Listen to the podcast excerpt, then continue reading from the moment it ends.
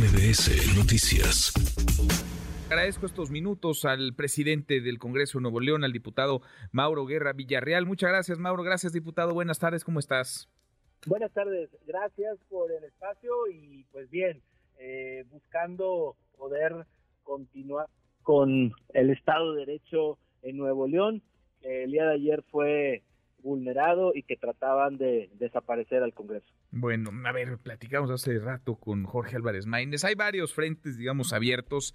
Él decía que era facultad de Samuel García designar a su sustituto. Leemos la ley, la constitución y en realidad pues las facultades del Congreso del Estado. Ayer votaron, decía Samuel García, que 26 legisladores se impusieron a la voluntad de 780 mil votos, de 780 mil eh, neoleoneses que votaron, sí, por García, pero no porque él pudiera transferir, heredar la gubernatura a quien eh, quisiera. ¿Cómo es la decisión y qué tan legal o ilegal es? Porque hay quienes piensan, el propio Álvarez Maínez lo decía, que no es elegible como sustituto eh, la persona a la que ustedes el día de ayer eligieron como gobernador para cubrir la ausencia de Samuel García, diputado?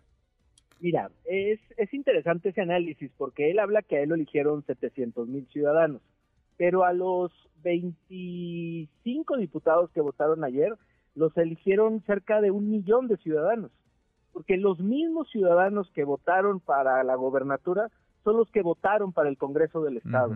Son los que no le dieron ni un solo distrito a Movimiento Ciudadano para su diputado. Si la ciudadanía quisiera tener un dictador autoritario que tomara todas las decisiones a su gusto, le hubiera dado los 26 diputados de mayoría, pero no le dieron ni uno. En Nuevo León creemos en los pesos y contrapesos y por eso se votaron para diputados de otros partidos y ellos lo que han querido, han buscado, es que esa fuerza o que ese contrapeso no exista, no pueda tomar decisiones. Pero además, algo que no recuerda mm, el coordinador Maínez, es que eh, Samuel presentó la reforma integral a la Constitución. Y en la reforma integral a la Constitución que presentó, viene claramente el artículo que habla que el Congreso nombrará a un ciudadano neolonés como gobernador interino.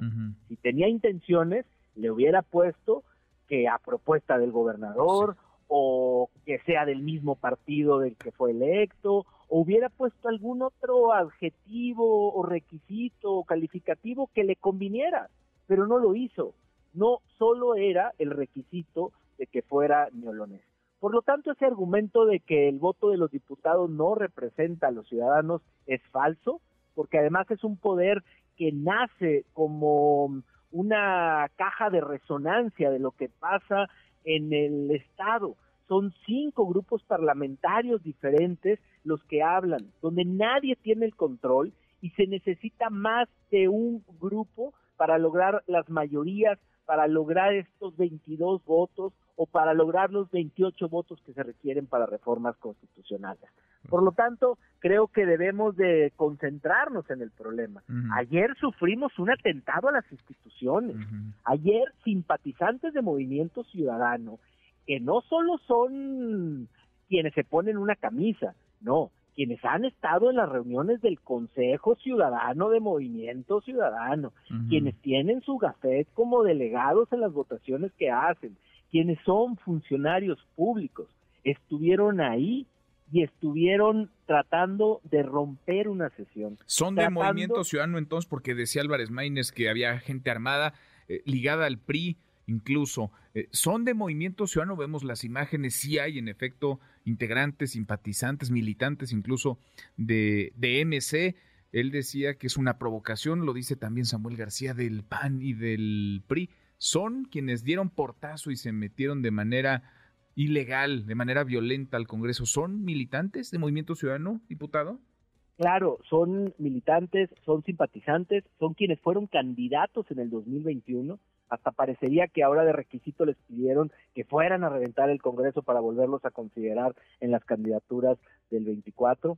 Pero además es muy claro porque ves hasta empleados del gobierno del estado grabando con cámaras, sonriendo ante cuando empezaron rompiendo las puertas.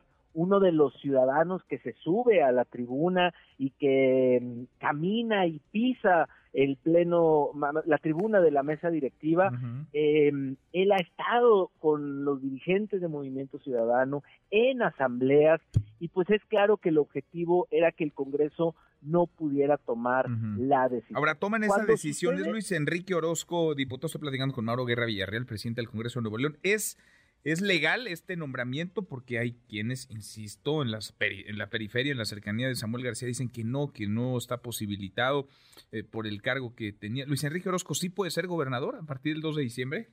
Claro, y, y al final del día se cumplieron todos los requisitos, se cumplió la ley y hay un tema adicional. Hace seis meses el gobernador dijo públicamente que para continuar, más bien, para recuperar el diálogo con el Congreso, teníamos que poner a Luis Orozco de fiscal del Estado. Si no, no tenía nada que hablar con nosotros.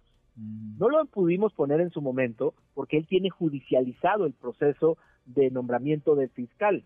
Por eso no hemos nombrado fiscal. Pero ahora que se da esta oportunidad de nombrar a un gobernador interino, pues qué mejor de que la persona que él quería que fuera fiscal del Estado. La inseguridad que vivimos en Nuevo León requiere de personas con perfiles enfocados al tema de la justicia, al tema de la seguridad, que nos ayuden a resolver este gran problema. Pero muy a su estilo, ya no comparte lo que dijo hace seis meses. Ahora se desentiende de quien él quería de fiscal cuando hoy tiene la oportunidad de que sea ese camino, ese diálogo, esa persona. Pero además, a mí me sorprende que en el proceso de ayer los diputados de Movimiento Ciudadano no votaron ni por sus candidatos que registraron. No emitieron un voto. Por lo tanto, los únicos votos que se emitieron, 25, fueron a favor de una sola persona.